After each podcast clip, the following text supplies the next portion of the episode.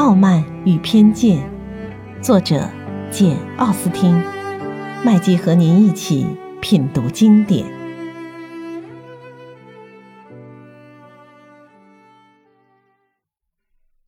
第五章，离朗伯恩不远住着一户人家，这就是威廉·卢卡斯爵士府上，与贝内特一家关系特别密切。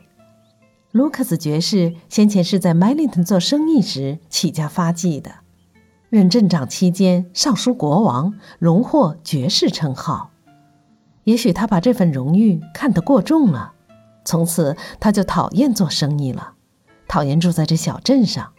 于是他放弃生意，离开了小镇，全家搬到了离麦林顿大约一英里远的一座房子里。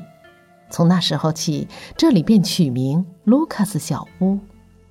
在这里，他可以自得其乐，以他的显赫地位自居，并且摆脱了生意的纠缠，一心一意地向世人讲起文明礼貌来。他虽然为自己的爵位欣然自得，却并不因此而目空一切，反而对什么人都应酬得非常周到。他生来就是个老实人。待人接物总是和蔼可亲、殷勤体贴。自从进宫觐见国王之后，更加彬彬有礼了。卢卡斯太太是个很善良的女人，因为不太机灵，倒不失为班尼特太太的一位宝贵的邻居。这夫妻俩有好几个孩子，大女儿是个明理懂事的小姐，年纪大约二十七岁，是伊丽莎白的密友。每次舞会之后，卢卡斯家的小姐们跟贝内特家的小姐们总要凑到一起谈谈不可。于是，就在这次舞会的第二天早上，卢卡斯家的几位小姐便赶到朗伯恩来跟朋友们交换交换意见。贝内的太太一看见卢卡斯小姐，便很有克制的客客气气的说道：“哦，昨天你可开了个好头啊，Charlotte。”你可是宾利先生的头一个舞伴儿呀！是啊，可是他似乎更喜欢他的第二个舞伴。哦，我想你是说 Jane 吧？因为他跟 Jane 跳了两次，看起来他的确是很喜欢 Jane。我认为他是真喜欢 Jane。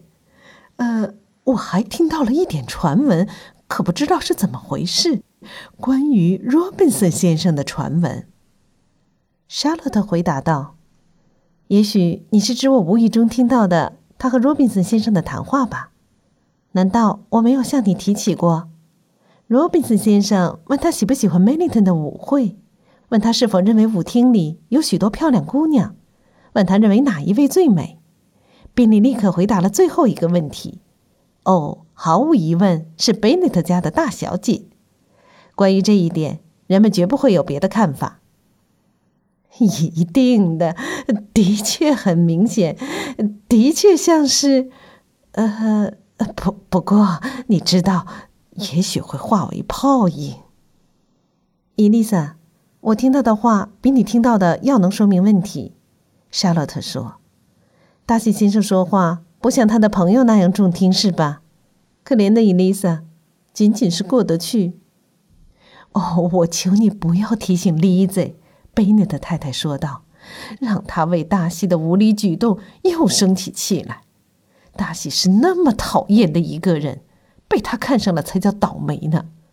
狼太太昨晚告诉我，大西在他身边坐了半个钟头，没开过一次口。你的话靠得住吗，妈妈？一点儿没说错吗？”这说：“我分明看到达西先生跟他说话了。”唉，那是后来郎太太问起他喜不喜欢内瑟菲尔的，他才不得不敷衍一下。郎太太说，他似乎非常生气，好像怪郎太太不该跟他说话似的。宾利小姐告诉我，这样说，他从来不爱多说话，除非跟亲朋好友在一起，他对亲朋好友都非常和蔼可亲。我根本不相信这种话，亲爱的。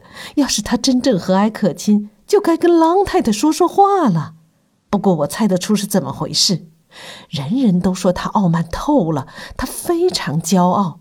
他准是听说郎太太家连马车也没有，临时雇了辆车子来参加舞会的。他没跟郎太太说话，我倒不在意。卢卡斯小姐说：“我只怪他不该不跟伊丽莎跳舞。”丽子，假如我是你，贝纳的太太说：“下一次我还不跟他跳呢。”哦，妈妈，我可以万无一失的向你担保，我绝不会跟他跳舞。他虽然骄傲，卢克斯小姐说，可不像一般人的骄傲那样使我生气，因为他骄傲的情有可原。这么优秀的一个小伙子，门第好，又有钱，样样都比人家强，也难怪他要自以为了不起。依我说呀，他有权利骄傲。这倒是真话，伊丽莎白回答道。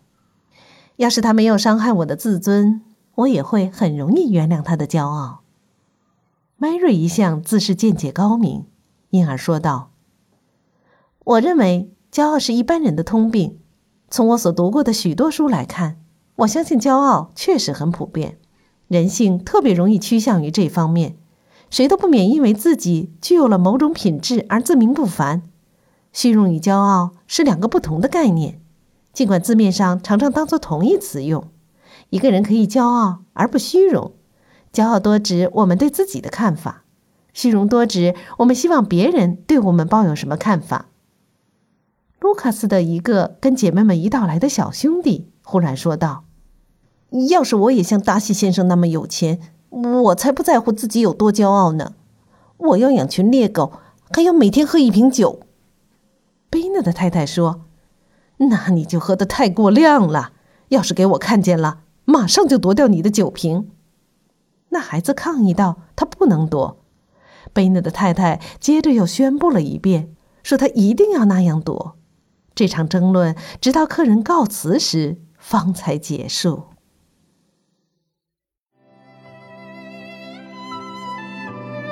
品读经典，体味人生，欢迎订阅收听。